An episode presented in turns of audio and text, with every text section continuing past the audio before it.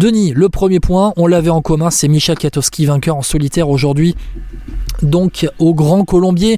On va rappeler très vite fait quand même un peu le scénario de course. Il n'y a pas eu une aussi grande bataille que euh, hier et qui a 72 heures pour aller prendre euh, l'échappée, fort heureusement. On a mis quoi? On a mis une trentaine de bornes avant d'avoir l'échappée, c'est ça Ouais, une trentaine de bornes, mais c'était assez calme quand même. On a eu un tout, je crois qu'ils sont partis à deux avec euh, Pierre Latour et une OX et ensuite il s'est reparti puis ça a rapidement fait barrage dans le peloton quand même. Et puis c'était une, une, échappée où il n'y avait pas non plus de, de grands grimpeurs, de, de, de coureurs euh, réputés euh, très bons euh, dans les forts pourcentages du Colombier ou même dans les grands cols.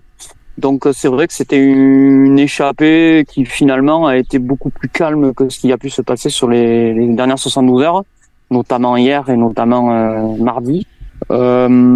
Je trouve que l'échappée s'est bien défendue quand même parce que elle a, elle a quand même réussi à arriver avec 4 minutes d'avance au pied du Grand Colombier.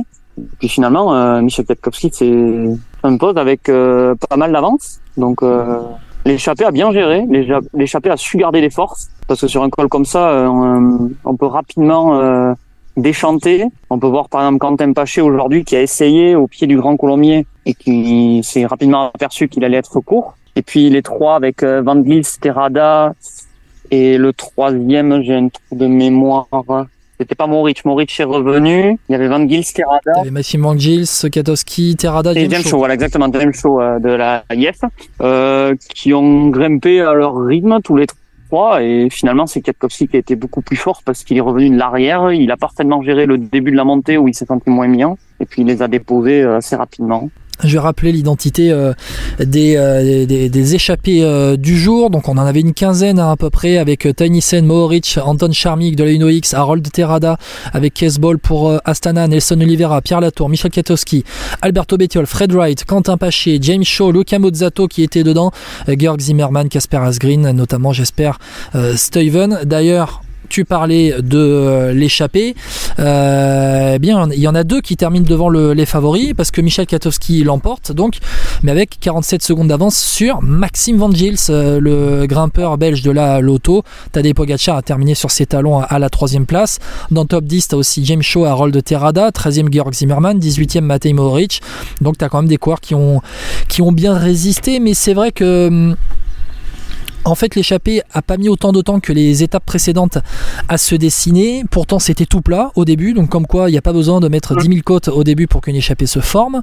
Mais après, il a fallu avoir une relance aussi dans cette euh, partie de course où en fait c'était un long col roulant non répertorié pour aller chercher un sprint intermédiaire.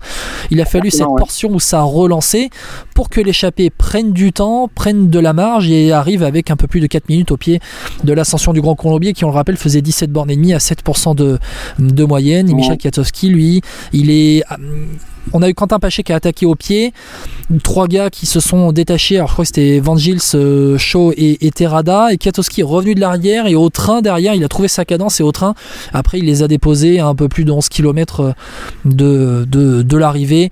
Euh... C'est impressionnant on les a déposés, parce qu'ils reviennent de l'arrière, et c'est à l'intérieur d'un virage avec un fort pourcentage où il arrive à se remettre en danseuse, et personne n'arrive à le suivre à ce moment-là. Donc peut-être qu'il a géré le début de la montée... Euh avec son expérience. Et, puis finalement il, a vu qu'il pouvait imposer un gros rythme et qu'il ne voulait pas forcément rester au rythme des trois qu'il avait rattrapés. Et il a pu partir tout seul. Mais faut qu'on en parle Michel Katowski parce que là on parle du scénario de course. Mais Michel Katowski en lui-même quand on voit aujourd'hui ce qu'il est capable de, de faire par exemple un Wout van Aert un mot de Van Aert pour la Jumbo Visma. C'est ce que faisait Kiatowski avec la Sky. C'est un des meilleurs Flandriens, des meilleurs coureurs euh, de classique.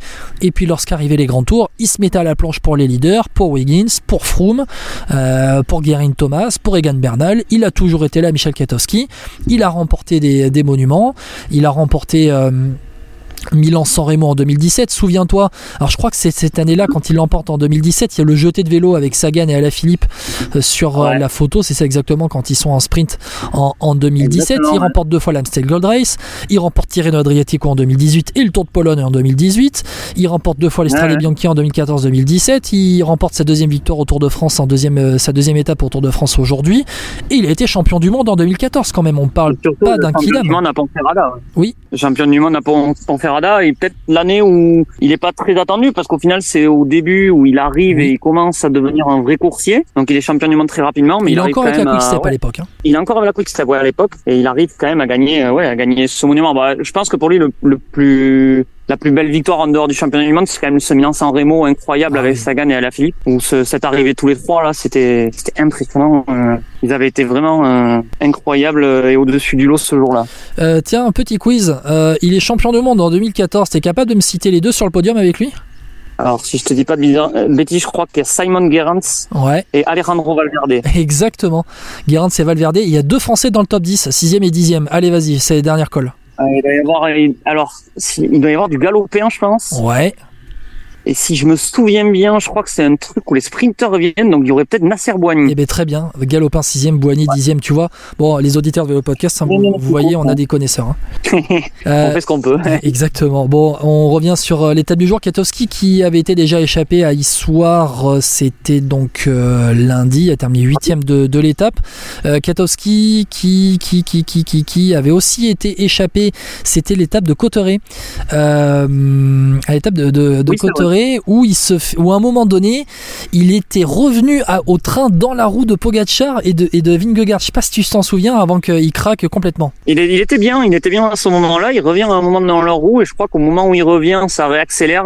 Et là, évidemment, en ce moment-là, c'est très compliqué pour lui. Mais euh, oui, il est très en forme sur ce Tour de France. Euh, Champion de Pologne du contre-la-montre juste avant le Tour de France. Ouais, ouais, exactement. Et puis ce qui est, ce qui est bien en plus, c'est qu'il est, il, malgré le fait que les types Sky jouent le classement général, il arrive à avoir pas mal de liberté et on voit que ça paye. Oui, parce qu'au final, on verra ça avec les leaders tout à l'heure. Les leaders se suffisent à eux-mêmes. Euh, euh, les Jumbo et les UAE prennent, euh, prennent la course en main.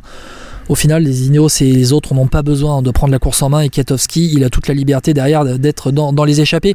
Euh, la victoire de Katowski de Nice, c'est quand même la victoire d'un équipier modèle, d'un très beau coursier et c'est la récompense d'un. C'est une récompense pour un mec qu'on aimerait tous avoir dans son équipe quand même si on était manager. Ah oui, clairement, c'est un mec qui est capable de gagner des grandes courses et qui à la fois peut se mettre à la planche pendant euh, des étapes et des étapes pour ses leaders dans les grands tours. Donc en effet, c'est vraiment un coureur euh, que tout le monde aimerait avoir dans son équipe.